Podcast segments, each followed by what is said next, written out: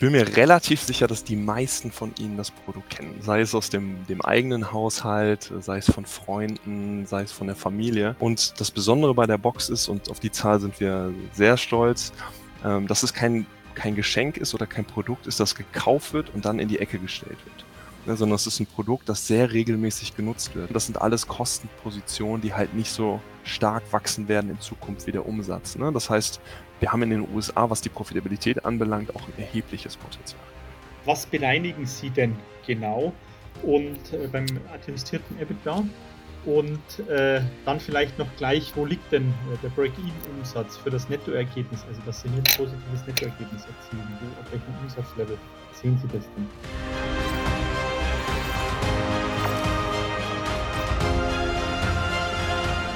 Herzlich willkommen auf dem YouTube-Kanal der SDK Schutzgemeinschaft der Kapitalanleger. Mein Name ist Paul Petzelberger und heute erwartet euch wieder einmal eine spannende Unternehmenspräsentation. Zur groben Einordnung zu Beginn gibt es immer eine Präsentation seitens des Unternehmens und im zweiten Part folgt dann die Q&A-Session. Unsere Teilnehmer haben stets die Möglichkeit, viele Fragen und Nachfragen zu stellen. Also ihr könnt euch definitiv auf eine spannende Diskussion freuen und wir freuen uns natürlich, wenn euch das Format gefällt, ihr dem Video ein Like gebt, unseren Kanal abonniert und gerne fleißig fleißig mit kommentiert.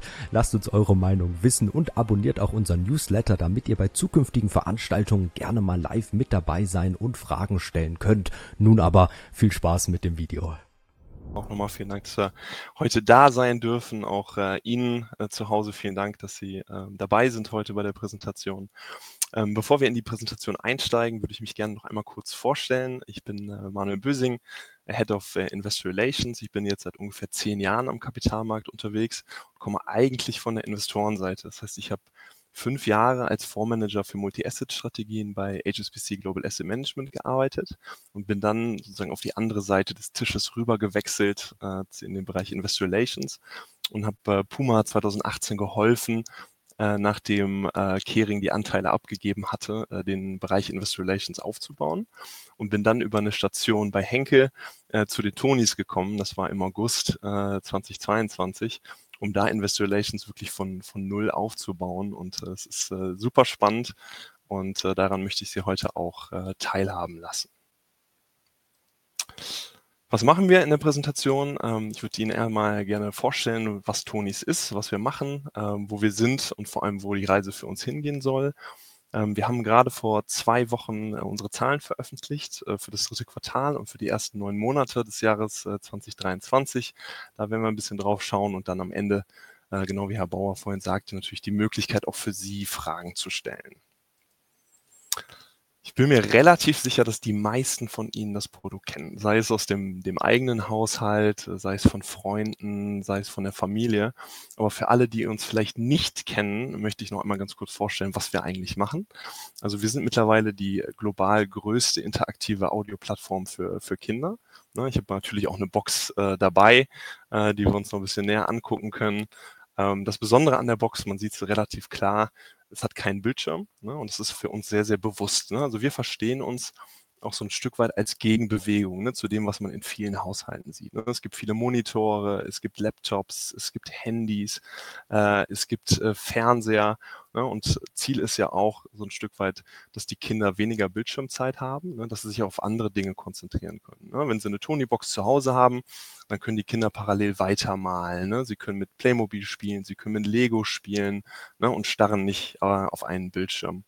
Das Schöne an dem Produkt ist, dass auch die kleinsten Kinder schon sehr eigenständig damit umgehen können. Also ich habe beispielsweise zwei kleine Kinder, unsere Tochter ist zwei, unser Sohn ist fünf.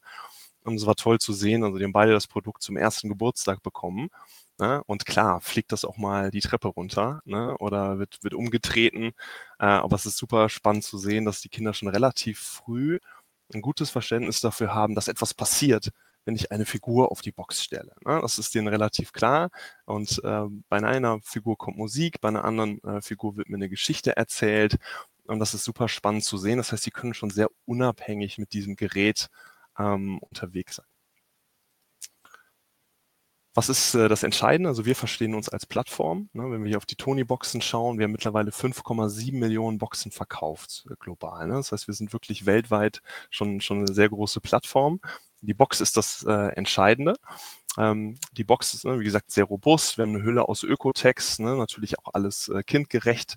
Ich kann die Box einschalten, ne, indem ich hier eins von den Ohren drücke. So, dann leuchtet es hier oben einmal grün. Und das Besondere ist, ähm, warum auch äh, wir Ohren haben bei der Box, ist, viele Kinder verstehen noch diesen Unterschied nicht zwischen Minus und zwischen Plus. Aber das, was sie sehr schnell verstehen, ist, wenn ich das große Ohr drücke, dann wird es lauter. Wenn ich das kleine Ohr drücke, dann wird es insgesamt wieder leiser. Ne? Und dann kann ich einen Toni, so heißen unsere Figuren, ne, die Sie sicherlich auch schon mal gesehen haben. Ne? Ich habe jetzt hier zum Beispiel einen Musiktoni mit, mit Kinderliedern. Wenn ich den auf die Box stelle, dann geht's, ne, ich hoffe, man hört's, dann geht's direkt los. Wenn ich ihn runternehme, hört's wieder auf. Ne? Und wenn ich klapse auf die Box, auf die eine oder andere Seite, kann ich entweder Titel überspringen oder ich kann wieder zurückgehen und wenn ich die Box schräg halte, kann ich auch vorspulen. Ne? Also sind sehr, sehr viele technische Komponenten auch in dieser Box äh, verarbeitet. Ne? Wir haben insgesamt mittlerweile ein Portfolio von über 700 verschiedenen Tonis, ne? also wahnsinnig viele Lizenzgeber, auch mit denen wir zusammenarbeiten, aber auch eigene Produktionen. Das schauen wir uns gleich nochmal ein bisschen ähm, stärker im Detail an. Ein Punkt, der auch sehr wichtig ist, um zu verstehen, ähm, wie unser Geschäftsmodell funktioniert, ist, dass wir natürlich auch Zugang haben zu den Daten äh, dieser Box. Ne? Man kann sich vorstellen, die Box ist 24 Stunden im WLAN. Ne? Und wir können natürlich auch sehen, welche Tonis sind denn besonders beliebt. Ne? Wird hier zum Beispiel der Rubble vom Paw Patrol gerade extrem viel gehört. Ne? Oder wir wissen, wenn jemand zum Beispiel den, den Rubble hört und gleichzeitig von Disney den Encanto-Toni, ne, und wir das äh, sehr verbreitet sehen, dann haben wir natürlich auch die Möglichkeit, entsprechend anzusprechen und zu sagen, hey, ne, du, du hörst Rubble, ist Disney nicht auch irgendwas für dich, ne, was, was dir Spaß machen würde? Unser Geschäftsmodell ist sehr einzigartig. Ne? Also wir haben ja diese, diese Kategorie ähm, erschaffen oder vielmehr Markus äh, Stahl und Patrick Fassbender, das sind die beiden Gründer ähm, von Tonis. Ähm, und es ist gar nicht so einfach, ein Geschäftsmodell zu finden, was nah an unserem ist. Ja, aber mit Nintendo, das sehen Sie hier auf der linken Seite, haben wir auf jeden Fall eins, was, was sehr gut passt. Ähm, wir sprechen bei unserem Geschäftsmodell immer von einem sogenannten Rasierklingenmodell. Ja, das bedeutet, wir haben ein Produkt, in dem Fall ist das hier die, die Box, die verkaufen wir ne, in möglichst großen Stückzahlen und am Ende haben wir vor allem die profitablen Verkäufe über die Tonis, ne, aber auch über Accessories, ne, wie zum Beispiel Kopfhörer oder Rucksäcke ne, oder Taschen, äh, die wir dann, die wir dann verkaufen. Ne? Das heißt, wenn man so ein bisschen die Parallele zu Nintendo zieht, Nintendo verkauft die Konsole. Ne? Hier unten sieht man die Switch und dann gibt es Spiele, die Nintendo selber produziert. Das ist zum Beispiel Super Mario, ähm, Super Mario Kart kennen zum Beispiel viele, Super Mario äh, Brothers kennen, kennen sicherlich auch die einen oder anderen. Es gibt aber auch Spiele, die werden extern eingekauft ne, über Lizenzen. Ne? Da haben wir zum Beispiel hier, sehen wir einmal Pepper Woods links oben oder auch Paw Patrol. Und bei uns ist es ganz ähnlich. Ne? Wir haben auch die Tony-Box, ne? sozusagen vergleichbar mit der äh, Konsole bei, bei Nintendo. Und wir produzieren zum Teil eigene Inhalte, wie man hier rechts sehen kann, das ist Leo. Und wir haben ähm, aber auch Lizenzen, die wir einkaufen. Ne? Pepper Woods zum Beispiel oder auch Paw Patrol. Wenn wir uns das mal so ein bisschen bei den Zahlen anschauen. Ne? Also auf der linken Seite sehen wir die Tony-Boxen. Ne? Wir sehen halt ein sehr, sehr starkes Wachstum. Also es ist die kumulierte Anzahl an verkauften Tony-Boxen seit Launch. Das Produkt wurde erstmals im vierten Quartal 2016 auf den Markt gebracht. Ne? Und wir sehen schon einen sehr, sehr deutlichen Anstieg. Und das Besondere bei der Box ist, und auf die Zahl sind wir sehr stolz, ähm, dass es kein kein Geschenk ist oder kein Produkt ist, das gekauft wird und dann in die Ecke gestellt wird. Ne, sondern es ist ein Produkt, das sehr regelmäßig genutzt wird. Und dadurch, dass wir den Zugang zu den Daten haben, können wir das sehen. Ne? Das heißt, wir sehen zum Beispiel, dass eine Box, wenn sie gekauft wurde, im Schnitt und aktiv ist, im Schnitt 264 Minuten ne, pro Woche wird äh, etwas darauf gehört. Ne? Und das ist natürlich super, super spannend für uns zu sehen. Wir wissen auch sehr genau, dass wir für jede Box, die wir verkaufen, über viereinhalb Jahre circa 20 Tonis verkaufen. Das heißt, wir haben eine unheimlich hohe Progno äh, Prognostizierbarkeit bei unseren Umsätzen über die kommenden Jahre. Ne? Also eine, sehr hohe Visibilität, was die Umsätze anbelangt. Und ganz rechts sieht man einen Punkt, der sehr, sehr stark wächst. Ähm, das ist das, was ich kurz äh, schon einmal angerissen habe. Das ist der Bereich Accessories und Digital. Ne? Also wir haben eine riesen Audiothek äh, bei Tonis, wo es noch sehr viele Titel gibt, die zum Beispiel auf unsere Kreativtonis, ne, das sind diese hier, das ist wie so eine leere Kassette, auf die man Inhalte draufspielen kann. Das heißt, ich kann aus der Audiothek Inhalte auf diese Kreativtonis spielen beispielsweise. Ne? Aber wie gesagt, auch Kopfhörer. Dann habe ich hier mal einen Rucksack mitgebracht. Das ist auch mit dabei. Ne? Oder Taschen hier für den, für den Transport zum Beispiel. Ne? Von Tony-Boxen und von Tonis. Ähm, das unser Portfolio umfasst. Warum ist es so spannend und warum ist äh, Tony so erfolgreich? Das hat ganz viel mit der Positionierung zu tun. Also wir sind tatsächlich der erste, das erste technische Gerät im Kinderzimmer. Ne? Also dadurch, dass es so einfach bedienbar ist für die Kinder, ne, hat es halt einen, einen, ganz besonderen Charme und es gibt kein technisches Gerät, was so unabhängig zu einem früheren Zeitpunkt bedient werden kann. Ja, ich glaube, ein Punkt, den wir immer sehr, sehr häufig oder eine Frage, die, die wir sehr häufig bekommen, ist zum Beispiel alles, was mit Streaming zu tun hat. Ja, wir sehen ja zum Beispiel hier ähm, Alexa Kids und Spotify Kids. Natürlich ist es so, dass Kinder auch irgendwann Zugang äh, zu einem Tablet bekommen. Ne? Das heißt, ne, bei die Eltern zum Beispiel Spotify, ähm, dass man dann Bibi und Tina Hörspiel beispielsweise hören kann oder Bibi Blocksberg, Benjamin Blümchen. Ähm, das, das ist das, sehe ich auch bei mir zu Hause. Aber es ist immer so, dass dieses technische Gerät am Ende wieder zurück an die Eltern gegeben wird.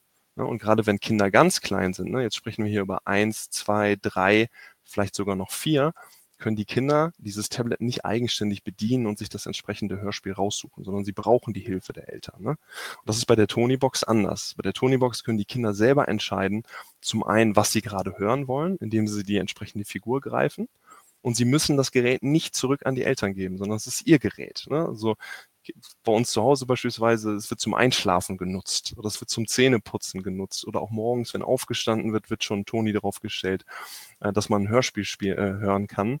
Und das ist halt wirklich diese Eigenständigkeit, ähm, die die Kinder ausleben können, ähm, was die Toni-Box auch, auch so besonders macht. Wenn wir auf die äh, Produktpalette schauen, ähm, ne, ganz klar, wir haben die, die Box, die wir verkaufen, 99 Euro. Dann haben wir eine unterschiedliche ähm, Varianten von den Tonis. Ne? Also wir haben einmal ganz klassisch die Content-Tonis. Ne? Hier arbeiten wir zum Beispiel, das ist von Disney der Encanto-Toni. Äh, dann haben wir hier einmal auch Pepper Woods. Ja, da sind dann hier einmal das, der gesamte, das gesamte Disney Encanto Hörspiel ist hier auf dem Toni zu finden. Ne? Und hier sind Folgen von Pepper Woods drauf. Ne? Das war genau der Kreativ-Toni der wurde damals auch äh, deswegen ähm, ähm, mit äh, in, die, in die Produktidee eingebracht, ähm, weil Markus und Patrick gesagt haben, hey, das ist doch super toll, ähm, weil zum Beispiel klassisch die Großeltern ne, möchten ihren Enkelkindern eine Geschichte vorlesen. Ne? Das heißt, sie können das über die App machen, können das einsprechen, können dann den Inhalt auf den Toni zuweisen, der bei den Enkelkindern steht. Das heißt, sie brauchen gar nicht den Kreativtoni im eigenen Haus zu haben, sondern nur die App ne, können eine Geschichte erzählen und wenn das Enkelkind den Toni auf die Box stellt, dann kann es die Geschichte von den Großeltern hören. Ne? Das ist natürlich auch eine, eine, schöne, ähm, eine schöne Story. Ähm, dann sehen wir hier vorne Third Party. Also wir arbeiten auch mit, mit, mit ähm, tollen Unternehmen in Deutschland zusammen. Ähm, ich habe hier mal auch die, die Beispiele mitgebracht. Wir haben einmal Playmobil. Das heißt, wir haben für Playmobil einen Adapter entwickelt hier unten. Ne? Hier vorne. Das heißt, hier ist das Hörspiel drauf, ne, auf dem Adapter. Ich kann aber auch die Figur runternehmen und kann Playmobil spielen. Ne? Und das Hörspiel, was hier bei der Playmobil äh, dabei, äh, Figur dabei ist, ist dann auch ein Ritterhörspiel. Ne? Das heißt, es ist auch thematisch sehr, sehr stark angepasst. Und bei Steif ist es tatsächlich so, dass wir hier in dem Steif, ne, ich schau mal gerade hier, sieht man es besser, genau, dass hier auch tatsächlich ein, ein, ein Tag drin ist. Das heißt, ich habe nicht nur ein Kuscheltier, was ich mit ins Bett nehme, sondern ich kann dieses Kuscheltier auch auf die Box setzen und es erzählt mir eine Geschichte. Ne? Das bedeutet, dass wir einfach unsere Stärke als Plattform nutzen können, auch um mit anderen Marken zusammenzuarbeiten. Ne? Und auch eine Zusammenarbeit für Steif und für Playmobil sehr interessant ist ähm, ähm, äh, mit Tonis. Dann haben wir genau die Audiothek, ähm, gerade schon so ein bisschen was dazu gesagt. Ich glaube, das Spannende daran ist vor allem auch, wenn man so ein bisschen guckt, alleine das Beispiel Benjamin Blümchen. Ne? Wir haben bei Benjamin Blümchen haben wir fünf Tonis, die wir verkaufen, aber es gibt 174 verschiedene Benjamin Blümchen Folgen. Es macht natürlich keinen Sinn, für jede Folge einen extra Benjamin Blümchen Toni zu kaufen. Das heißt, ich kann mir über die App kann ich mir digitale Benjamin Blümchen Folgen kaufen und kann die dann meinem Benjamin Blümchen Toni zuweisen. Das nächste Mal, wenn ich sie draufstelle, kann ich die neue Folge von Benjamin Blümchen hören. Das heißt, ich muss nicht immer die Figur kaufen. Ne? Das ist natürlich einmal auch äh, schonender für den Geldbeutel, ne? weil die, die, die Folgen dann nur ne, zwischen 5 und 8 Euro kosten äh, und ich halt nicht die 16,99 für einen Toni bezahlen muss. Ähm, und äh, wie gesagt, das ist eine, hat natürlich auch eine riesen, ähm, eine, eine riesen ähm, Auswahl für, für unsere Kunden zur Folge. Genau. Und dann äh, am Ende noch die Accessories. Hier vielleicht eine ganz spannende Story. Wir sind tatsächlich mittlerweile einer der größten Kopfhörerverkäufer für Kinder in Deutschland, weil das natürlich auch einfach ein Produkt ist, was was Sinn macht für viele. Ne? Wenn man sich so ein bisschen vorstellt, man fährt mit der Familie in den Urlaub, man hat äh, beispielsweise zwei Kinder hinten auf der, auf der Rückbank sitzen, jedes hat eine Tony-Box dabei, jedes möchte sein Hörspiel hören, vorne läuft das Radio, man möchte sich parallel noch unterhalten. Und dann ist es einfach eine ganz charmante Lösung, ne, den Kindern die Kopfhörer zu geben. Sie können sich hinten hinsetzen, jeder kann sein Hörspiel für sich hören. Und ich habe dann die Möglichkeit, unter Umständen noch vielleicht noch ein bisschen Radio zu hören. Das ist der Idealfall. Ne? Es läuft nicht immer so reibungslos. Ich glaube, jeder, der, der Kinder hat, kann das, kann das gut nachvollziehen. Wenn wir so ein bisschen auf, die, ähm, auf den Bereich schauen, wie wir, wie wir Werte ähm, schaffen. Also bei uns ist es so, dass wir alles selber machen, nur die, die Produktion machen wir nicht selber. Das heißt, wir haben Produktions, äh, äh, also wir haben Zulieferer in äh, Tunesien und in China für die Tonis und wir haben Zulieferer in, ähm, in Ungarn und in China für die Tony-Boxen. Das heißt, wir machen die Produktion machen wir nicht selber. Ne? Und die Logistik machen wir auch nicht selber. Da arbeiten wir in den unterschiedlichen Ländern mit Logistikpartnern zusammen. Wir arbeiten sehr, sehr eng mit den verschiedenen Lizenzgebern zusammen. Hier vorne sieht man es. Disney, Universal, Warner Brothers, äh, Pixar, äh, Marvel ist auch noch was, was mit dabei ist. Also es gibt äh, keinen oder fast keinen großen Lizenzpartner, mit dem wir nicht zusammenarbeiten.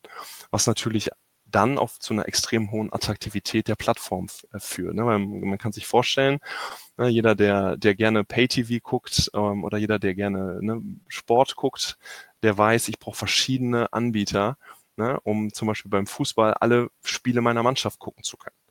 Ne? Das heißt, ich brauche dann zum Beispiel Sky, ich brauche dann The Zone, ich brauche vielleicht sogar Amazon Prime. Und bei uns ist es so, ich bekomme alle Lizenzen über eine Plattform. Ne? Das heißt, ein Kunde, der äh, Warner Brothers äh, oder Batman super findet, äh, bekommt Batman über die Tony-Box. Ne? Wenn jemand Spider-Man super findet, der bekommt Spidey, aber auch genauso Benjamin Blümchen oder Pippi Langstrumpf oder die drei Fragezeichen. Ne? Das ist genau dieser Punkt mit diesen 700, über 700 Tonys habe ich natürlich eine riesen Bandbreite und habe für jeden Geschmack was dabei. Auf der anderen Seite produzieren wir auch mittlerweile immer mehr Inhalte selber. Ähm, das hat äh, unterschiedliche Gründe. Auf der einen Seite haben wir gesehen, auf, auf Basis der Daten, die uns zur Verfügung stehen, ich halte jetzt hier mal das Schaf aus der Schlummerbande in die, in die Kamera.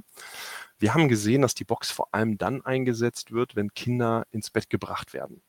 Ne? Das heißt, man äh, liest zum Beispiel eine Geschichte und dann stellt man nochmal einen Toni auf die Box, ne, dass das Kind dann nochmal ein Hörspiel hören kann.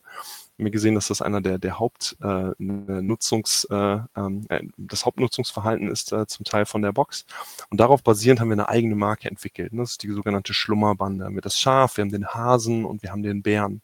Und das hat sich extrem stark verkauft. Ähm, also sehr gut verkauft. Ne? Und für uns ist es natürlich auch attraktiv, immer mehr Produkte selber zu produzieren, weil wir natürlich, wenn wir mit den Lizenzpartnern zusammenarbeiten, für jede Figur, die wir verkaufen, auch eine Lizenzgebühr bezahlen müssen. So, das heißt, wenn ich jetzt hier diesen Rubble von Paw Patrol nehme, muss ich eine Lizenzgebühr bezahlen für die Figur selbst und für den Inhalt, ne, also für das Hörspiel, was auf der Figur ist. Wenn ich dieses Schaf nehme, ne, da habe ich einmal die Produktion? Das heißt, wir haben das alles selber produzieren lassen in Studios und ich zahle keine, habe keine Lizenzkosten für die Figur und ich habe keine Lizenzkosten mehr für den Audioinhalt, der darauf ist. Das ist natürlich für uns deutlich profitabler. Ne? Und auch wenn man drauf schaut, die Figuren sind handbemalt. Ne? So ein Rubble zum Beispiel, den bekomme ich gar nicht in der Qualität hin ähm, über maschinelles Verfahren. Ne? Das heißt, die Augen, zum Beispiel die Nase, das wird alles mit der Hand gemalt. Ne? Und das ist natürlich sehr aufwendig, wenn ich viele unterschiedliche Flächen habe und wenn ich unterschiedliche Farben habe. So, und bei diesem Schaf ist es so, das ist komplett weiß. Das heißt, da habe ich eine maschinelle Grundierung und mache dann die, äh, die, zum Beispiel die Wimpern, mache ich nochmal die Nase oder die Wangen. Äh, das muss dann mit dem Pinsel gezogen werden. Ne? Aber es ist allein in der Produktion ist das hier sehr viel günstiger als äh, beispielsweise der Paw Patrol Rubble. Und deswegen ist es für uns sehr interessant und deswegen gehen wir auch immer stärker dahin, äh, dass wir eigene Inhalte produzieren auf eigenen Figuren. Ähm, Go-to-Market, ähm, hier geht es so ein bisschen darum, welche Vertriebskanäle nutzen wir. Und da differenzieren wir ein Stück weit zwischen äh, Kernmärkten und nicht Kernmärkten. Bei Kernmärkten ist es so, da sprechen wir zum Beispiel von den USA, da sprechen wir von UK, von Frankreich, äh, von der Dachregion.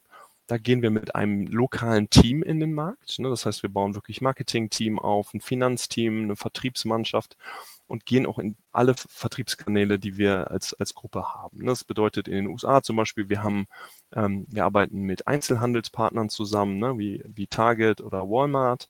Ähm, wir haben unsere eigene Website in den USA und wir nutzen den Marktplatz bei Amazon. Und bei Nicht-Kernmärkten, die bedienen wir zum Beispiel über unseren europäischen Webshop. Da reden wir zum Beispiel von Spanien, von Benelux, ähm, von, ähm, von Italien. Da ist es so, dass wir äh, Tonis in diese Länder liefern, ne? aber auch nicht in der lokalen Sprache, sondern Englisch, Französisch, Deutsch. Das sind die Sprachen, äh, die wir als physische Tonis haben hier in der, in der Dachregion, die wir dann in die jeweiligen europäischen Länder ähm, liefern können. So, wo wollen wir hin als Unternehmen? Hier sicherlich eine ganz, ganz wichtige äh, Grafik. Ähm, ich glaube, man kann einmal, das äh, zeigt hier den Umsatz, den wir erreicht haben in, in Euro. Ja, man kann sehen, dass wir ein sehr, sehr starkes Umsatzwachstum erzielt haben, so über die letzten Jahre. Ne? Ähm, das ist noch aus unserer IPO-Guidance. Ne? Und ich glaube, das ist ein Punkt, den man, den man nicht oft genug betonen kann. Wir sind tatsächlich immer noch exakt auf dem Pfad, den wir in unserem IPO 2021 gegeben haben im November. Ne, wir haben 2021 gesagt, wir wollen für 2021 172 Millionen Euro Umsatz erwirtschaften. Wir haben 188 erreicht. Für 2022 haben wir gesagt, wir wollen 250 Millionen Euro Umsatz erreichen und wir haben 258 Millionen erreicht. Ne? Und für dieses Jahr haben wir geguidet 354 Millionen Euro Umsatz und wir haben diese Guidance auch nochmal bestätigt ähm, in unserem Q3-Call ähm, vor zwei Wochen. Und Ziel ist, auf 700 Millionen Euro Umsatz zu kommen im Jahr 2025. Ähm, wie sieht die Umsatzverteilung aus? Ähm, auch hier ganz, ganz wichtig. Der mit Abstand relevanteste Markt beim Umsatzwachstum für uns sind die USA. Ja, das heißt, im Jahr 2025 erwarten wir schon, dass 42 Prozent des Umsatzes aus den USA kommen. Das sind fast 300 Millionen Euro. Das heißt, die USA werden schon nächstes Jahr unser größter Markt sein. Also wir haben wahnsinnig starke Wachstumsraten in den USA und es ist vor allem auch deswegen wichtig zu betonen. Es gibt natürlich immer viel Skepsis, gerade wenn deutsche Unternehmen in den, in den US-Markt gehen. Das ist natürlich auch, auch uns begegnet. Ähm, das, was wir ja bisher aber sehen, ne, in, in dem Wachstum, was wir in den USA erzielen, das ist extrem stark. Schauen wir auch kurz auf die Profitabilität. Ne? Wir wollen natürlich nicht nur ein Wachstumsunternehmen sein, sondern wir wollen ein profitables Unternehmen sein. Ne? Ich glaube, das ist sicherlich auch vor dem Hintergrund ähm, des, des rasanten Zinsanstiegs, den wir gesehen haben, ne? auch eine, eine deutlichere Erwartungshaltung, die wir auch vom Kapitalmarkt sehen, dass äh, Unternehmen zum einen profitabel sind, äh, zum anderen aber auch einen positiven Free Cashflow ähm, generieren. Ne? Also Profitabilität war immer auch Teil unserer, unserer Ziele. Ja, aber es ist so, dass da natürlich nochmal ein stärkerer Fokus im Moment darauf liegt. Das, was wir jetzt hier vorne sehen, und wir gucken vielleicht mal ganz oben, wir gehen jetzt nicht ins, ins, äh, in, in jedes Detail hinein, aber das, was ich auf jeden Fall zeigen möchte, ist eine bereinigte EBITDA-Marge, die wir ähm, glauben, dass wir die erzielen können bis 2025, 26. Das ist, was wir unter Midterm verstehen, ähm, 16 Prozent. Ja, und wie kommen wir dahin? Wir werden sicherlich eine deutliche Verbesserung sehen in der Bruttomarge. Wir werden ähm, sicherlich sehen, dass wir ähm, einen sogenannten Operating Leverage ne, ähm, erreichen können. Ne? Dann kann sich zum Beispiel in den USA vorstellen, wir haben in den USA schon ein Riesenteam aufgebaut. Wir haben 70 Leute in den USA sitzen, ne, die jetzt auch schon in der Lage sein würden, einen Umsatz von, äh, äh zu stemmen äh, von 700 Millionen Euro, den wir im Jahr 2025 erreichen wollen. Das heißt, die operativen Kosten auch in den USA werden nicht mehr so stark steigen wie der, wie der Umsatz. Ne? Das heißt, wir werden da auch äh, Operating ähm, Leverage ähm, erreichen. Weil die USA so entscheidend sind, schauen wir uns das noch ein bisschen äh, stärker im, im Detail an. Ähm, wir sind im, im vierten Quartal 2020 in die USA gegangen. Ähm, das heißt, im Januar 2020 wurden noch gar keine Tony-Boxen in den USA verkauft. Aber das Spannende, was wir gesehen haben, ne, und diese Punkte hier, die man sieht auf den Karten, das sind aktivierte Tony-Boxen. Das heißt, wir haben schon gesehen, dass vor unserem Markteintritt in den USA, ne, dass da schon eine ganze Reihe an Tony-Boxen ähm, in den USA vertreten waren und aktiviert waren. Ne? Nach Markteintritt haben wir dann schön gesehen, ne, dass vor allem, hier sehen wir es an der Ostküste, aber auch Westküste, ne, dass da halt eine besondere Begeisterung für, für unser Produkt äh, vorhanden war. Und wenn wir jetzt schauen, November 23, ja, sehen wir, dass wir wirklich ganz große Teile der USA erschlossen haben. Und da, wo es so richtig rot wird, das ist natürlich besonders gut für uns, weil wir da sehen, dass da eine extrem hohe Dichte an aktivierten Tony-Boxen vorhanden ist. Ja, also das zeigt wirklich diese, diese Karte auf der rechten Seite, dass wir voll in den USA angekommen sind. Das zeigt auch hier vorne diese, diese Übersicht. Wir haben mittlerweile ähm, 900, über 900.000 Tony-Boxen verkauft, über 7 Millionen Tonys. Ne? Das heißt, wir sehen auch tatsächlich genau das Modell, was wir vorhin ja so ein bisschen beim, beim, ähm, beim ähm, Geschäftsmodell uns angeschaut haben. Wir verkaufen die Boxen und dann sehen wir äh, über die darauffolgenden Monaten, dass der Umsatz mit den Tonys sehr stark ansteigt. Bei den USA ist auch ganz wichtig zu, zu sagen, wenn wir auf die, ähm, auf die Vertriebskanäle schauen, ist das Bild in den USA ein anderes als in der Dachregion.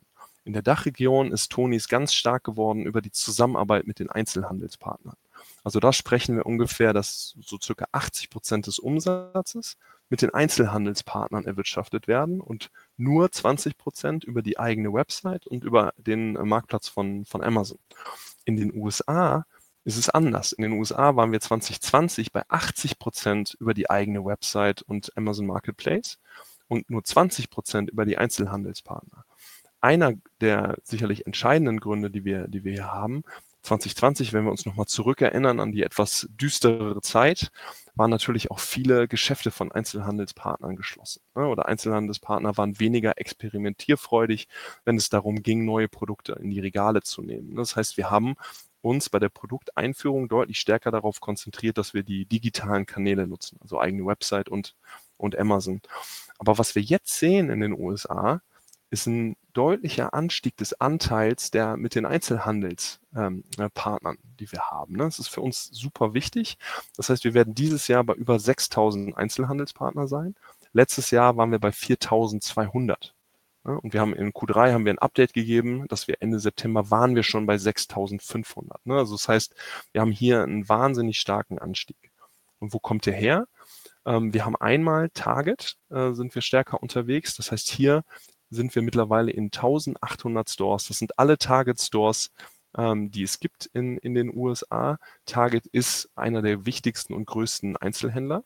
Und Target ist deswegen so wichtig, ähm, für uns, weil 75 Prozent der Amerikaner in einem 10-Meilen-Radius um einen Target Store herum wohnen. Das bedeutet, wenn wir in allen Target Stores sind, gibt es fast gar keine Möglichkeit für Amerikaner an unseren Produkten äh, nicht vorbeizulaufen. Ne? Das heißt, wir haben natürlich auch eine deutlich höhere Visibilität, ähm, was, was unsere Produkte anbelangt. Dann kommen äh, komplett neu Walmart Stores rein, ne? 1700. Also Walmart hat insgesamt 10.500 Stores. Ne? Das heißt, wir haben hier natürlich auch mittelfristig noch weiteres Potenzial zu wachsen. Ähm, und ähm, das heißt, für das Weihnachtsgeschäft sind wir jetzt, ne, wie gesagt, in 1800 Target Stores, 1700 Walmart Stores und dann damit in einer deutlich, mit einer deutlich breiteren Basis im US-Markt als noch im letzten Jahr im vergleichbaren Zeitraum. Und warum der Einzelhandel so wichtig ist, ist, die Tony-Box ist ein Produkt, die sich nicht immer so einfach oder das sich nicht immer so einfach erklärt, wenn man es nur online sieht, ne? wenn ich das über die Website sehe. Die Tony-Box ist ein Produkt, wo Kunden die Möglichkeit haben müssen, das mal anzufassen, ne? das zu erfahren, ne? so ein bisschen zu fühlen, mal ein Toni draufzustellen, mal ein Ohr zu drücken. Und dadurch, dass wir in den, äh, ähm, in den Stores äh, präsent sein werden, bietet sich diese Möglichkeit auch, ne? dass einfach jemand mal dieses Produkt in die Hand nimmt. Ne? Und das hilft uns natürlich enorm, auch bei unserer Markenbekanntheit. Denn vielleicht das als, als kleine Anekdote. In Dach muss man niemandem, also Deutschland, Österreich und der Schweiz, muss man niemandem erklären, warum die Tony-Box keinen Bildschirm hat.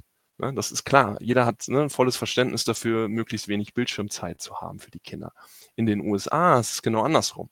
In den USA muss man erklären, warum die Tony-Box keinen Bildschirm hat. Ne? Und das sind auch sicherlich Themen, gerade für uns, auch im Bereich Marketing, halt zu erklären, wie die Kategorie funktioniert ne? und warum es so wichtig ist, äh, dass Kinder auch ihr Hörverständnis äh, weiter ausprägen.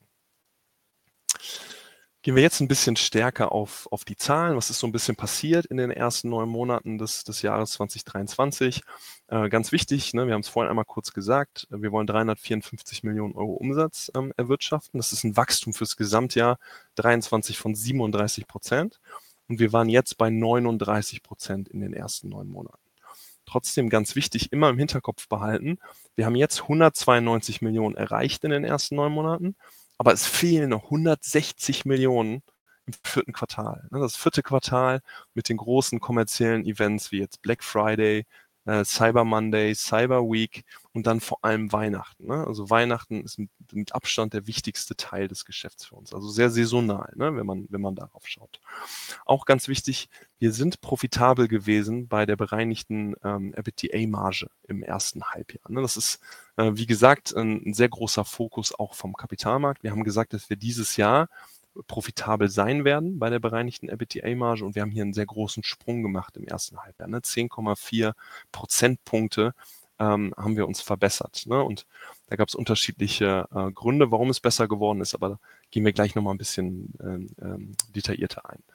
Ähm, dann ganz klar, das US-Wachstum, äh, sicherlich einer der, der, eines der Highlights, äh, das wir gesehen haben äh, in den ersten neun Monaten.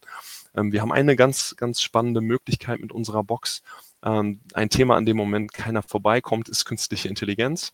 Ähm, das ist ein Thema, mit dem wir uns schon länger beschäftigen. Ähm, was wir gemacht haben, dadurch, dass wir so eine Stärke haben in der Plattform mit der Tonybox, ist es so, dass wir ähm, eine Applikation entwickelt haben über eine App, die wir gerade testen. Also wir haben sie im, in Großbritannien getestet und wir testen sie jetzt gerade in Dach und äh, auch nochmal in Großbritannien, ähm, dass man, dass ich mir mein eigenes Hörspiel zusammenstellen kann. Ne? Was bedeutet, ich könnte jetzt sagen, ähm, Manuel, dann kann ich sagen Ozean, Prinzessin, Drache. Ne? Und dann kann ich sagen, über die App, erstelle mir ein Hörspiel. Ne? Dann wird ein Text erstellt ne? für eine gewisse Zeit, ne? eine gewisse Minuten, die ich mir anhören kann. Und dann wird dieser Text, haben wir eine Text-to-Speech-Funktion über 11 Labs, wird dann dieser Text in ein Hörspiel konvertiert. Also auch wirklich mit richtig Hörspielstimmen. Und wenn ich dann nochmal klicke, kann ich mir dieses Hörspiel auf meinen Kreativtoni laden. Das bedeutet, ich habe mein personalisiertes Hörspiel in weniger als einer Minute auf meinem Toni und wenn ich ihn dann auf die Box stelle, kann ich das Hörspiel hören. Ne, und das ist für uns natürlich eine super attraktive Möglichkeit auch ne, und erhöht äh, die, die Attraktivität der, der Plattform. Ne, es ist jetzt so, dass wir uns natürlich auch da noch am Anfang bewegen und nochmal über, ne, gerade überlegen, wie wir das Ganze monetarisieren können. Aber das Potenzial ist natürlich enorm. Dann auch ganz wichtig für uns, auch wenn wir noch ein sehr junges Unternehmen äh, sind, aber ist äh, der Bereich Sustainability. Hier haben wir eine Vielzahl von Alternativen, die wir vorantreiben von ähm, wasserbasierten Farben, die wir stärker einnutzen äh, nutzen bei unseren Tonis. Dann haben wir Pre-Love Tony Boxen. Da ist es so, dass wir Tonis, die zurückgegeben werden, nochmal komplett aufbereiten und so sicherstellen, dass sie dann nicht irgendwie entsorgt werden, sondern dass sie dann nochmal jemand kaufen kann, auch bei uns. Ja, und wie gesagt, beim, beim Outlook äh, haben wir gesagt, dass wir uns sehr wohlfühlen mit den Zielen, die wir für, fürs Gesamtjahr gegeben haben. Hier nochmal unsere Plattform auf, auf einen Blick, ohne zu, zu sehr ins Detail zu gehen. Genau die 5,7 Millionen Boxen, die wir verkauft haben. 72 Millionen Tonis mittlerweile. Äh, mit Blades meinen wir ne, im Rasierklingenmodell die Tonis, aber auch das Zubehör, ne, wie die Kopfhörer und die Rucksäcke. Und es ist das erste Mal im dritten Quartal, also das dritte Quartal war das erste Mal, dass wir mehr Boxen in den USA verkauft haben ähm, als in der, in der Dachregion. So, bei der Umsatzverteilung, ähm, hier werde ich jetzt auch nicht zu sehr ins Detail gehen. Ich glaube, am Ende ganz entscheidend, das Wachstum kommt aus den USA und kommt aus dem Rest der Welt. Ne? Rest der Welt ist für uns Großbritannien, ist Frankreich, da ist der europäische Webshop mit dabei, da ist Hongkong mit dabei. Ähm, aber auch der Dachmarkt war extrem stark. Ne? Dafür, dass wir schon so eine hohe Sättigung eigentlich im Dachmarkt sehen, denn wir haben im Dachmarkt die, äh, haben wir die Tonybox stehen in jedem zweiten Kinderzimmer ähm, von Kindern in unserer Zielgruppe zwischen 1 und 10. Also das heißt, wir haben schon eine sehr hohe Sättigung. Trotzdem haben wir noch ein sehr positives Wachstum gesehen im Dach dieses Jahr. Und hier sehen wir den Umsatzanteil, der sich deutlich verlagert von der Dachregion immer weiter hin zu einem äh, internationalen Umsatz. Ne? Also von hier sehen wir es 29 Prozent international zu 44 Prozent ähm, deutliche, äh, deutliche Veränderung. Bei den Produktkategorien ist es so, dass wir ein sehr ausgeglichenes Wachstum haben ne, zwischen Tony-Boxen, Tonys und Zubehör.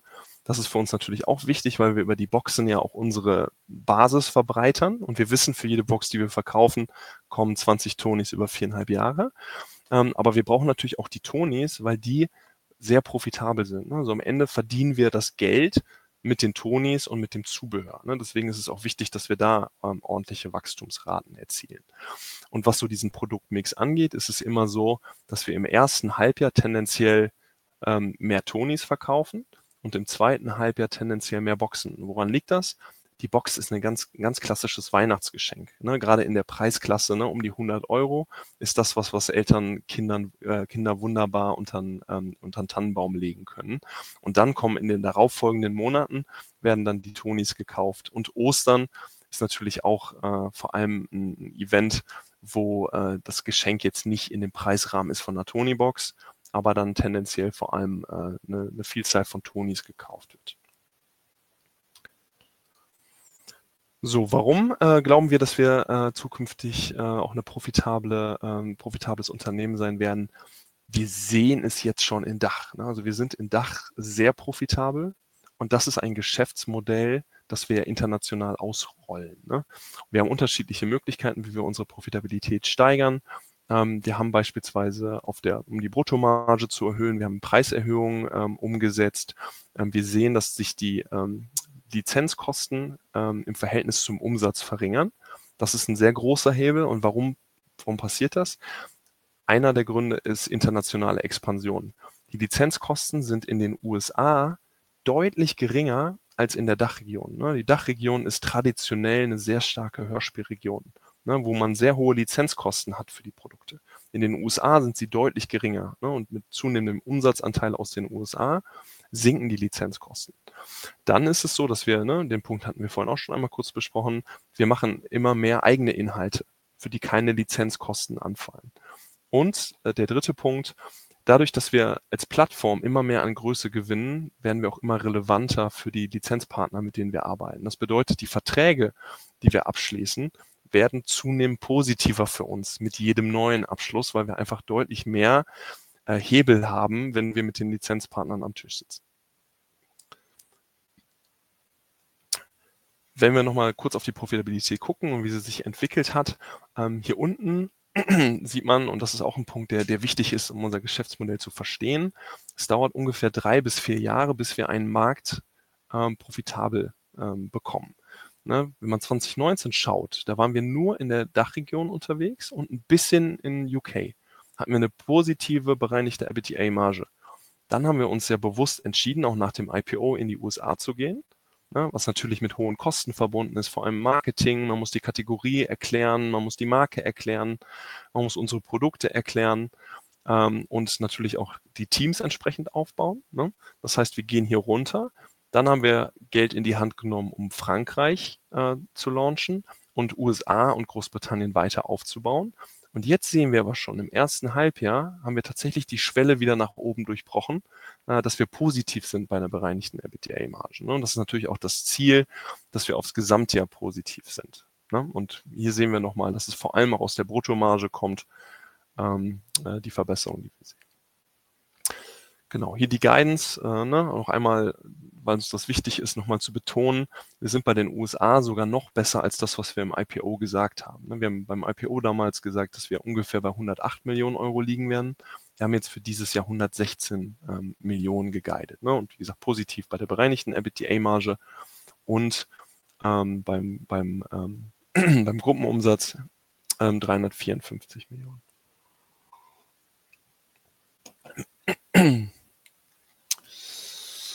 So, das äh, nehmen wir mit äh, heute ähm, noch, noch einmal ganz, ganz in kondensierter Form. Also wir haben uns tatsächlich, ähm, wir haben alle Versprechen erfüllt, die wir bisher gegeben haben, vor allem im, im IPO über die darauffolgenden Jahre. Ähm, wir haben jetzt gezeigt, dass wir nicht nur ein Wachstumsunternehmen sind, sondern dass wir auch profitabel sind, auch auf Gruppenebene. Ähm, es gibt deutlich weniger Zweifel daran, dass wir im US-Markt erfolgreich sein werden. Ne? Einfach durch diese deutlichen Wachstumsraten, die wir gesehen haben im US-Markt, durch die super Zusammenarbeit mit den großen Retail-Partnern in den USA, die sehr, die sehr, sehr fruchtbar ist. Ähm, wir haben unseren ähm, Ausblick noch einmal betont und ein weiterer Punkt, äh, den wir jetzt ähm, ähm, auch kürzlich erst kommuniziert haben, ist, dass wir einen Wechsel haben werden an der Spitze.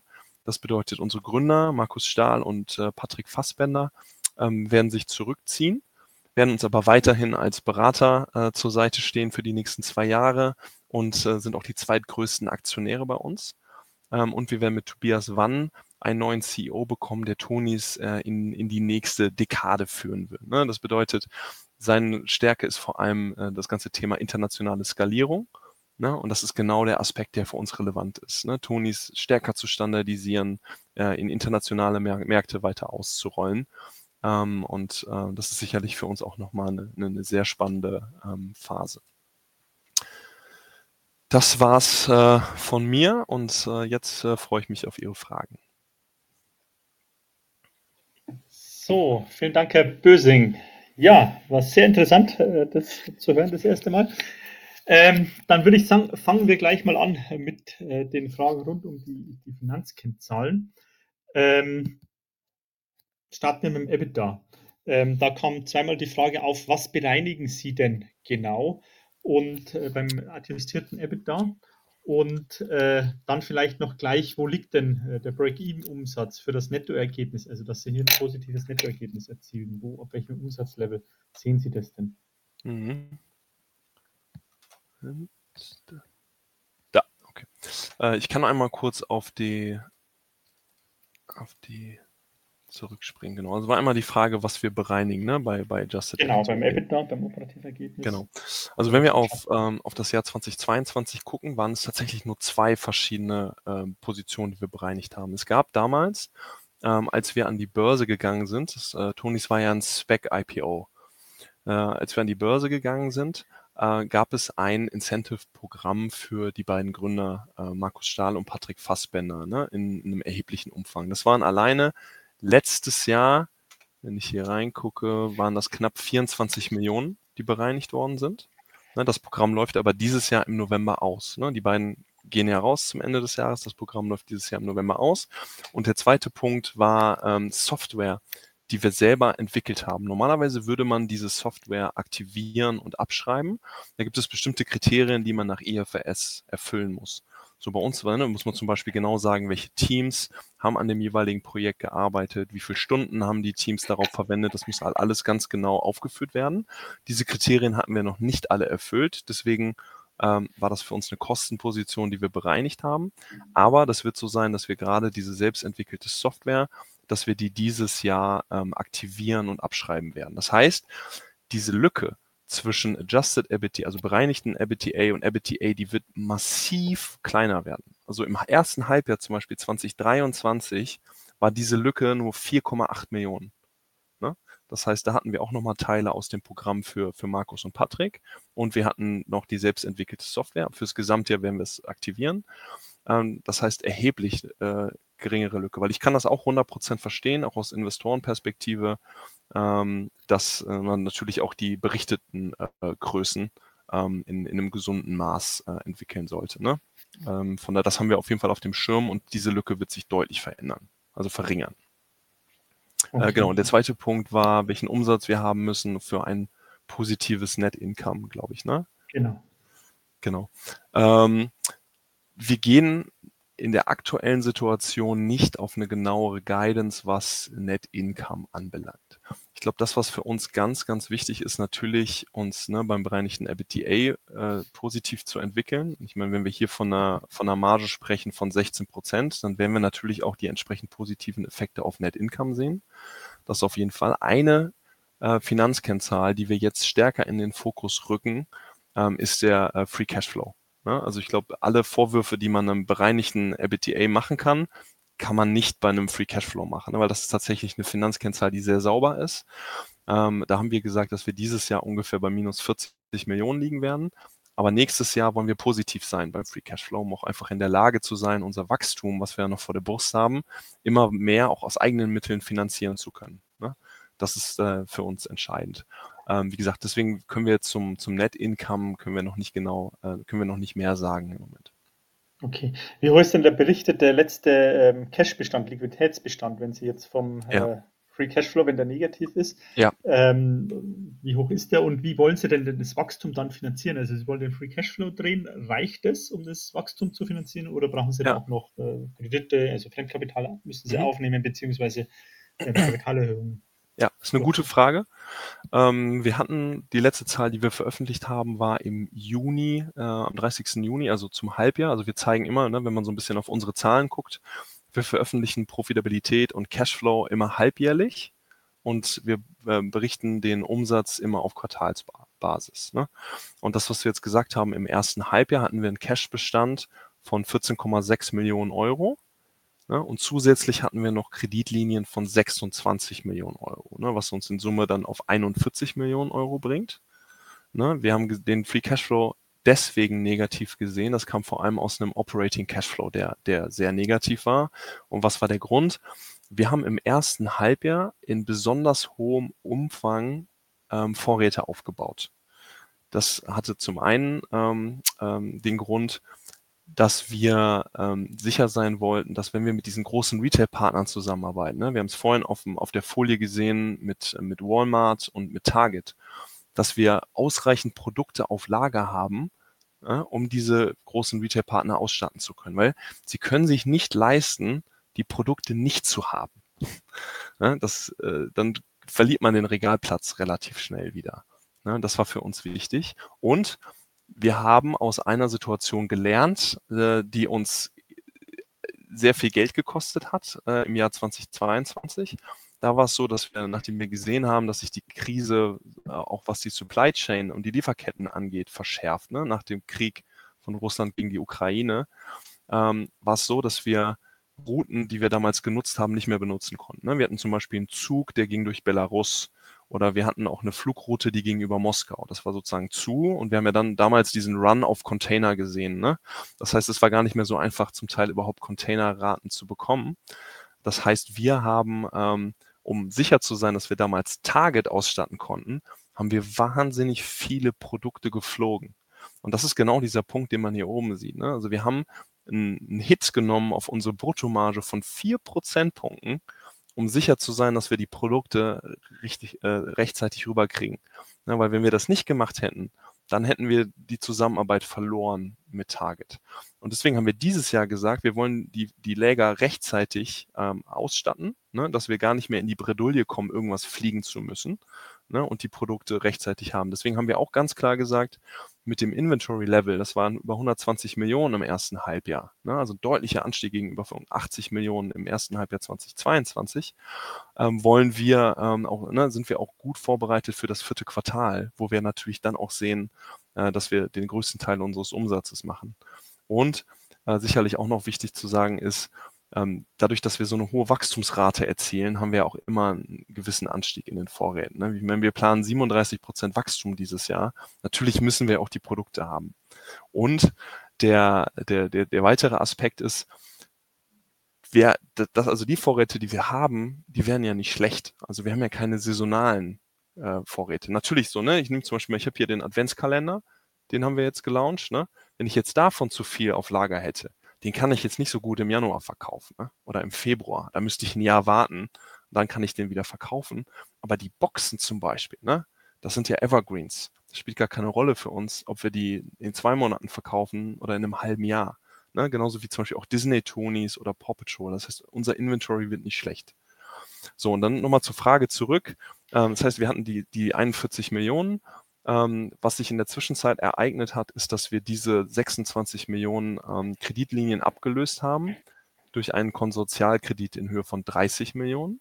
Den haben wir zusammen gemacht mit der KfW, mit der DZ Bank, mit der ähm, Commerzbank und mit der Deutschen Bank. Und hier haben wir nochmal die Möglichkeit, zehn weitere Millionen äh, zu nehmen. Ne? Und damit sind wir sehr gut ausgestattet. Ne, wenn wir nächstes Jahr wird sich die Profitabilität ähm, deutlich erhöhen. Wir haben jetzt noch keine offizielle Guidance draußen, aber wenn man sich vor Augen führt, dass wir die 16 Prozent erreichen wollen, 25, 26, muss es 2024 einen ordentlichen Sprung geben. Das heißt, wir werden deutlich höheren auch reporteten EBITDA haben als äh, im, im Jahr 23. Ähm, und wir werden auch einen, einen positiven Free Cashflow sehen. Okay.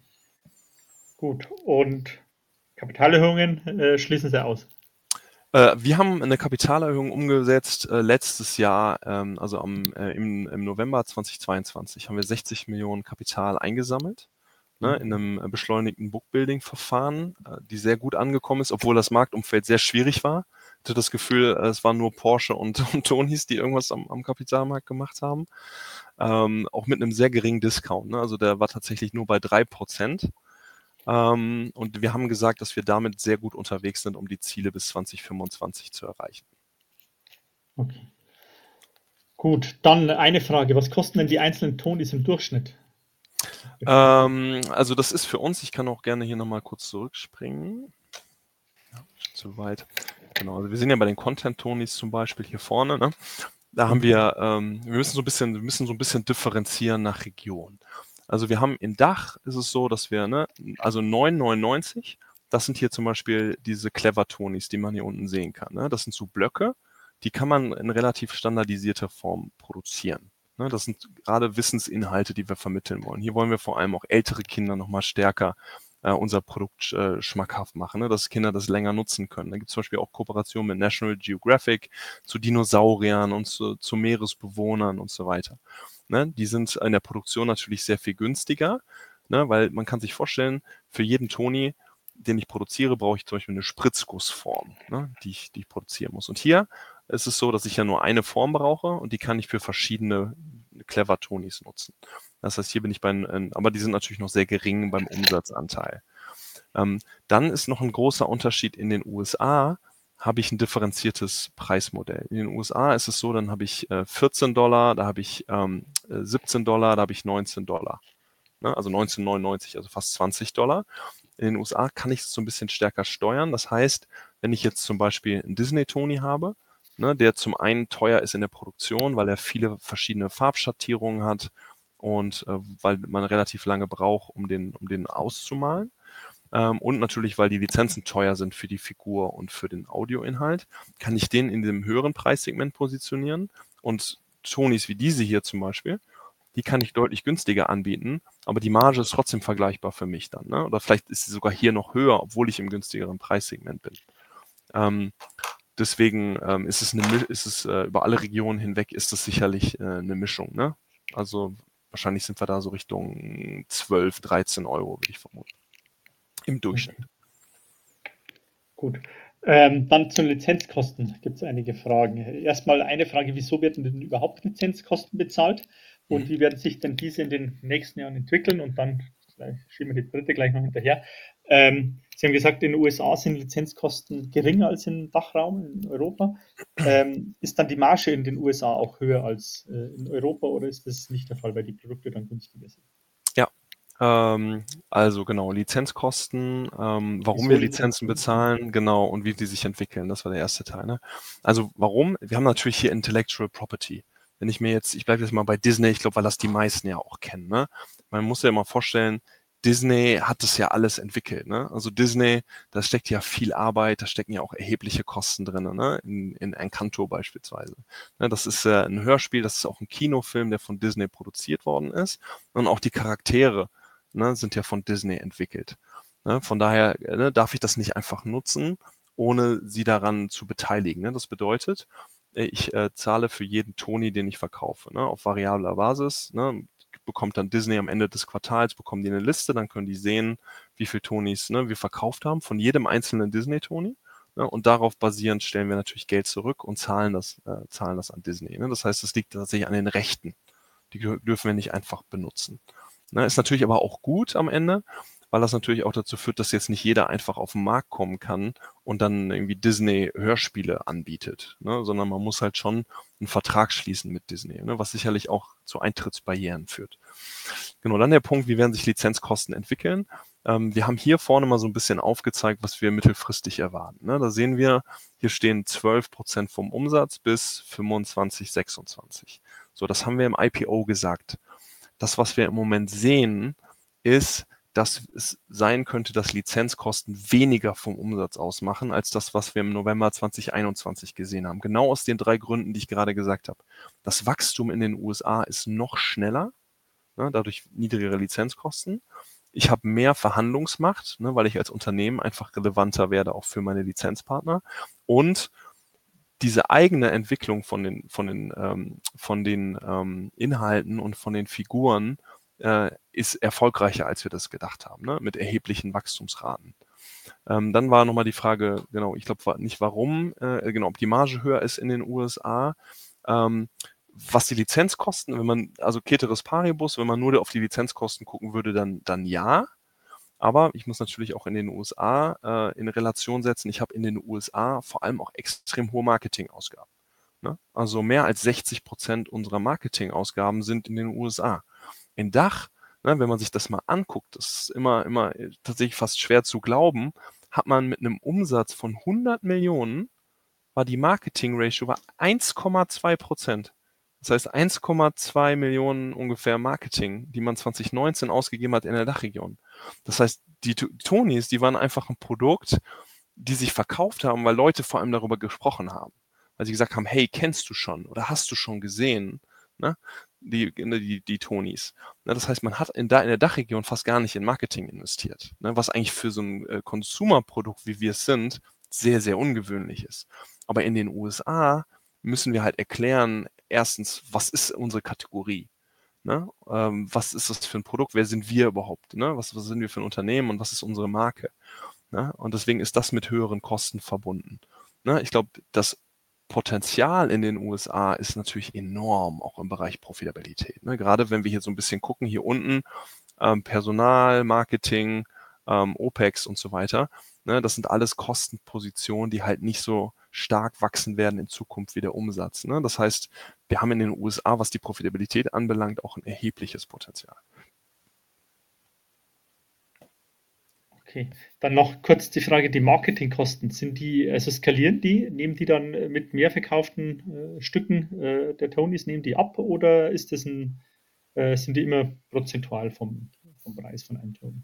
Nee, die skalieren, äh, die skalieren tatsächlich. Ne? Man kann also ein bisschen vorstellen, was machen wir? wir haben ja ganz, ganz unterschiedliche Kampagnen, die wir, die wir umsetzen. Ne? Wir haben zum Beispiel, wenn man drüber nachdenkt, wir haben Print-Kampagnen, wir haben TV-Spots, wir machen relativ viel in Social Media.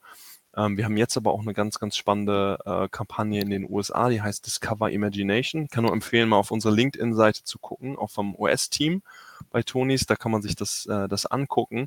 Das ist zum Beispiel eine Kampagne, äh, das ist äh, mit, mit unseren Lizenzpartnern zusammen. Ne? Da haben wir Disney drinne, ne? da haben wir Marvel drinne, da haben wir Paw Patrol drinne. Das ist natürlich auch super, ne? wenn man den Tony-Box mit den renommierten Lizenzpartnern sieht.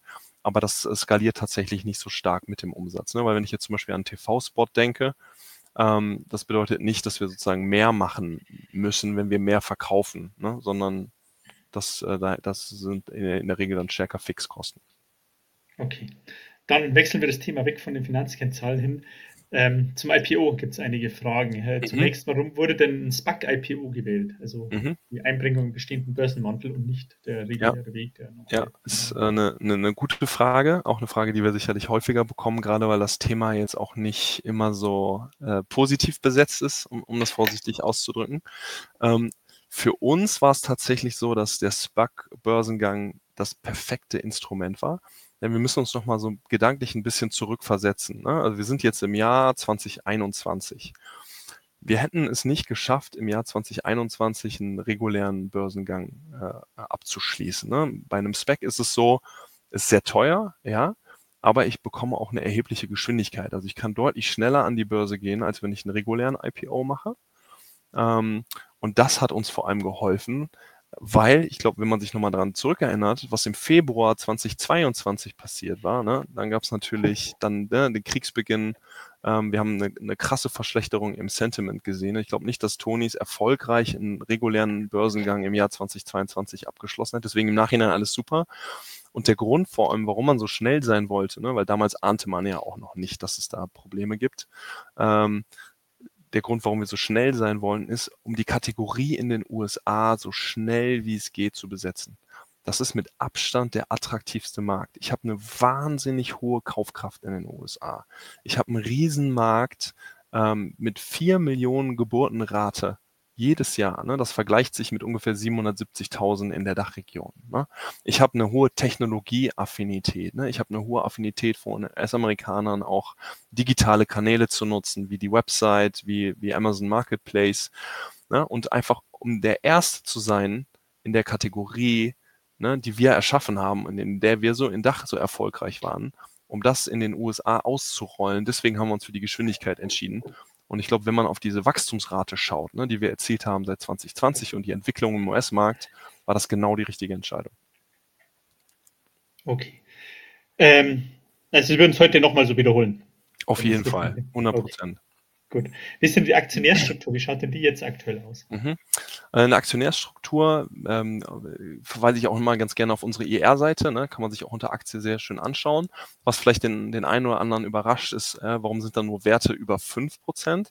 Ne, mit deutscher Brille würde man ja Werte erwarten über 3%, aber wir sind eine Luxemburger Gesellschaft. Ne? Und da sind die Meldeschwellen für die Stimmrechtsmitteilungen sind bei 5%. Ne, das heißt, das, was man in unserer Aktionärsstruktur sieht, sind einmal die, ähm, ist einmal Amira. Das ist eine Private Equity, äh, ein Private Equity Unternehmen, äh, was in München sitzt. Die haben 27,5 Prozent von Tonis. Ne, die haben auch bei der Kapitalerhöhung die Hälfte damals mitgemacht von den 60 Millionen, also 30 Millionen. Danach haben wir die ähm, mit knapp 8,3 Prozent haben wir die Gründer. Das sind die Höllenhunde, also nicht, nicht abschrecken lassen. Äh, die Höllenhunde GmbH sind Markus Stahl und Patrick Fassbender und das ist äh, eine, eine Referenz zu Tim und Struppi. Ne? Und äh, Captain Maddock, genau, das ist äh, äh, genau, sind beide riesen Tim und Struppi-Fans und kleine, kleine Fun Fact am Rande, ist tatsächlich eine der wenigen Lizenzen, die wir nicht haben das brennt, das, das brennt den beiden tatsächlich auch unter den Nägeln, äh, dass es diese Lizenz noch nicht gibt. Aber da gibt es auch gerade mit, mit Erbengemeinschaft ne, und Rechte, je nachdem, bei wem die Rechte liegen, ist es nicht so einfach. Ähm, aber ja, wahrscheinlich die größte Freude, wenn irgendwie jemand irgendwen äh, wen kennt, äh, der die Rechte irgendwie vermarktet. Das, da würde man den beiden eine Riesenfreude machen. Danach haben wir die, äh, haben wir Santuella, äh, Family Office, dann haben wir äh, die Spec-Sponsoren noch drin mit 5,1 ähm, Prozent. Genau, das sind die, das sind die größten äh, Aktionäre, die wir haben. Ne? Und dann steht dann Streubesitz von ungefähr 43. Aber, ne, und das ist sicherlich auch nochmal ein Punkt, wir sehen ja, wenn wir auf die Liquidität gucken in der Aktie, die ist sehr gering.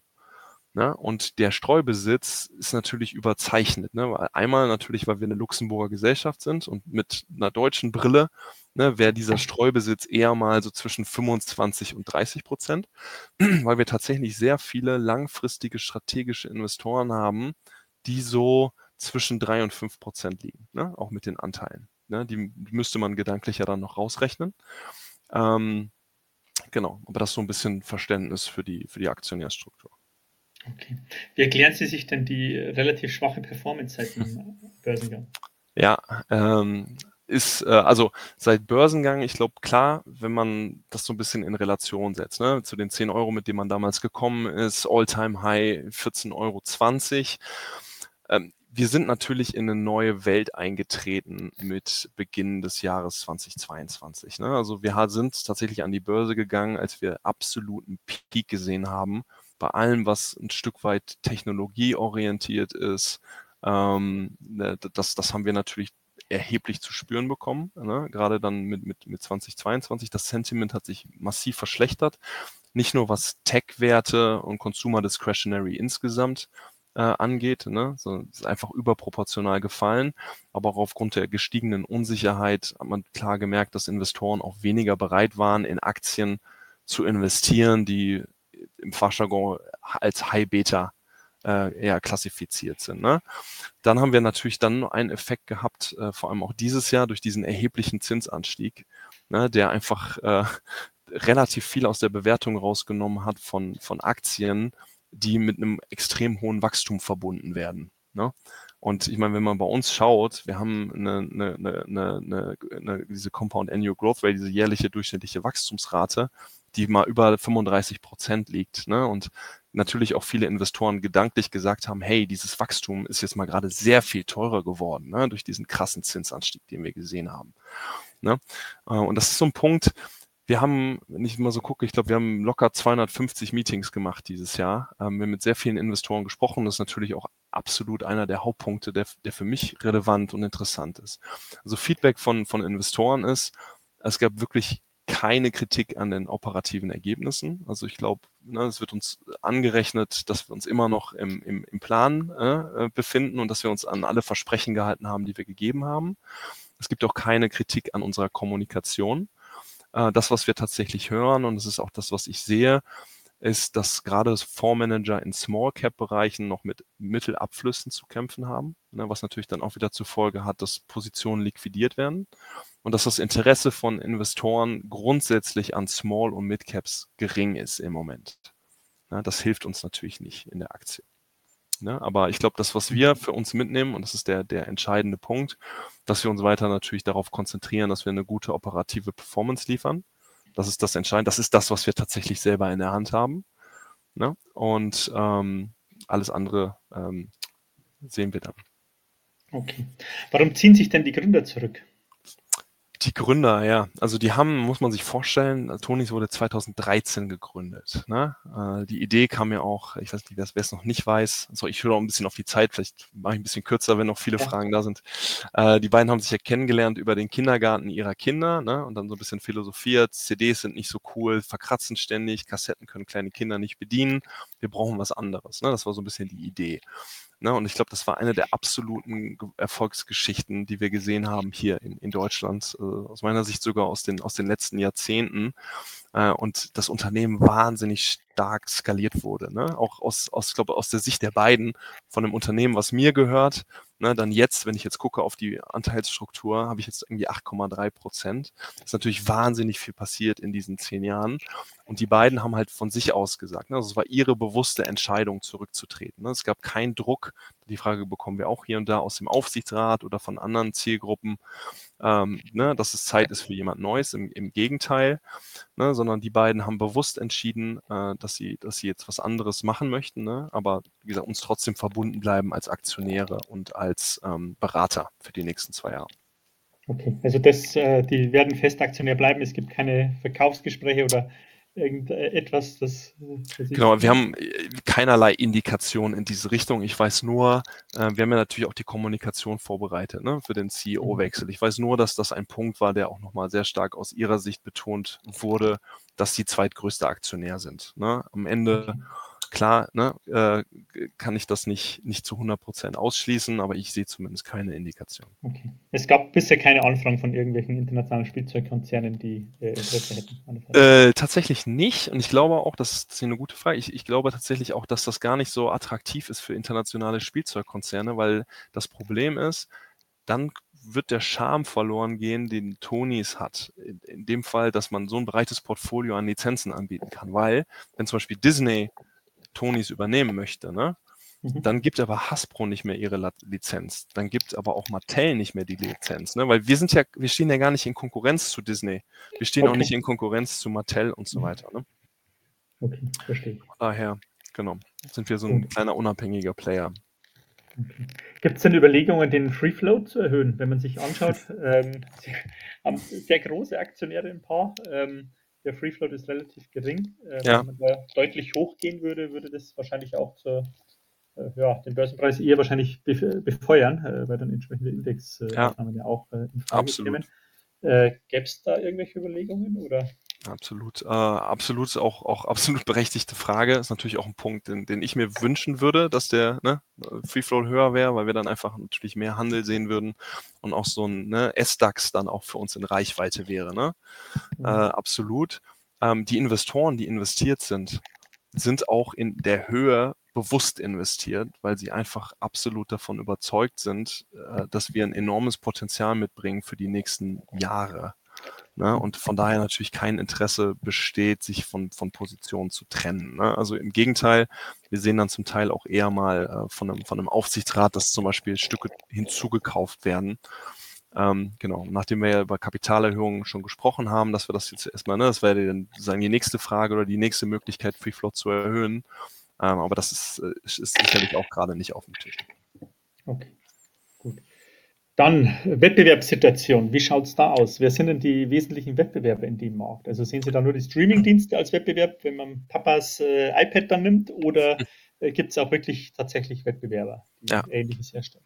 Also die Streaming-Dienste sind aus meiner Sicht mit Abstand die größten Wettbewerber. Ne? Ist natürlich auch sehr intuitiv, ne? weil ich sagen kann, hey, ich weiß auch zum Beispiel Kinder ne, bei uns zu Hause, unser Sohn ist äh, fünf, der wird jetzt sechs im Januar, der hat äh, so ein Amazon Fire Tablet bekommen. Das kann er auch schon selber bedienen. Ne? Und das ist natürlich schon ein Unterschied, ob ich dann einfach alle Hörspiele zur Verfügung habe und dann einfach nur drauf drücke und dann habe ich einen Abo-Preis von 15 Euro im Monat Ne? Oder ob ich dann äh, jedes Mal einen Toni kaufe für, für 16,99. Ne? Das ist dann sicherlich auch irgendwo eine Kostenfrage. Also wenn die Kinder in der Lage sind, das selber zu bedienen, dann glaube ich, dann, dann gewinnt es zunehmend an Attraktivität. Ähm, vergleichbare Produkte sehen wir vor allem von Yoto. Die sind in Großbritannien unterwegs, aber auch in den USA. Und ähm, der einzige Markt, in dem wir nicht Marktführer sind, ist Frankreich. Da haben wir mit Luni äh, einen, einen starken Wettbewerber. Luni hat aber tatsächlich einen, nochmal einen anderen Ansatz. Bei Luni äh, kann ich mir äh, gibt es verschiedene Stichpunkte, die äh, kann ich mir ein Hörspiel zusammenstellen. Ne? Also das, was ich vorhin gesagt habe, was wir mit künstlicher Intelligenz machen, ne? mit Manuel, Ozean, äh, Drache, Prinzessin, dann äh, habe ich auch da eine ganze Auswahlmöglichkeiten an verschiedenen Begriffen. Dann kann ich die einstellen über Räder, ne? so Zahnräder oder äh, über Knöpfe. Und dann ähm, wird mir ein Hörspiel daraus kombiniert. Ne, äh, auch charmant. Äh, sehen wir zum Teil auch eher so ein bisschen komplementär fast, ne? weil so ein bisschen so der Vergleich ähm, Fahrrad und äh, Roller. Ähm, man kann irgendwie beides nutzen. Ne? Es hat irgendwie beides äh, Vorteile. Ähm, aber tatsächlich Yoto sehen wir, sehen wir äh, noch äh, ein bisschen stärker. Es ist für uns schwierig einzuschätzen, ähm, über welche Basis sie verfügen, weil es keine gelisteten Unternehmen sind. Ne? Das heißt, wir sehen nicht genau, wie viele Boxen bisher verkauft worden sind. Ne? Wir verfolgen natürlich sehr aufmerksam, was in der Presse gesagt wird, ne? wenn es auch mal Interviews gibt dazu. Aber es ist nichts Belastbares, was ich jetzt nach außen geben würde, weil wir es einfach nicht genau wissen. Okay, gut. Ähm, Thema Asien. Ähm, Sie haben jetzt gesagt, die Wettbewerber sind anscheinend auch nicht in Asien aktiv. Wie schaut es da aus? Warum äh, geht man nicht nach China, Indien, äh, Thailand, Malaysia etc.? Ja, ähm, ja, also wir haben unseren ersten Schritt nach Asien gemacht tatsächlich. Und zwar im Oktober letzten Jahres sind wir nach Hongkong gegangen mit einem ähm, Vertriebspartner, das ist Jepsen. Ne?